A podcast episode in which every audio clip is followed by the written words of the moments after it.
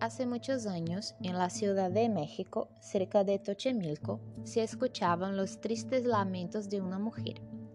Ay, mis hijos, ¿qué será de ellos? decía una voz perturbadora. Mientras escuchaba la mujer misteriosa, los temerosos habitantes de la ciudad se encerraban en sus casas a base de lodo y piedra. Tampoco los antiguos conquistadores se atrevían a salir a la calle, pues los gritos de aquella mujer eran realmente espeluznantes.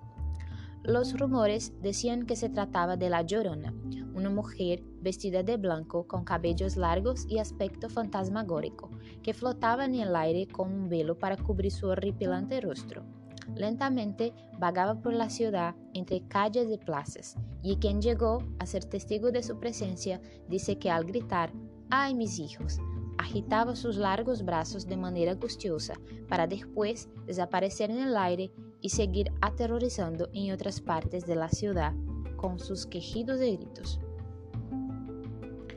Mientras la llorona recorría las plazas, lloraba desesperada. Después de un tiempo se dirigía al río hasta perderse poco a poco en la oscuridad de la noche y así terminar disolviéndose entre las aguas.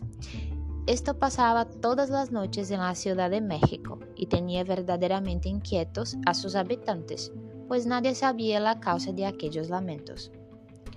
Algunas personas decían que la mujer tenía un enamorado, con el cual nunca había podido casarse, gracias a que la muerte la había sorprendido inesperadamente.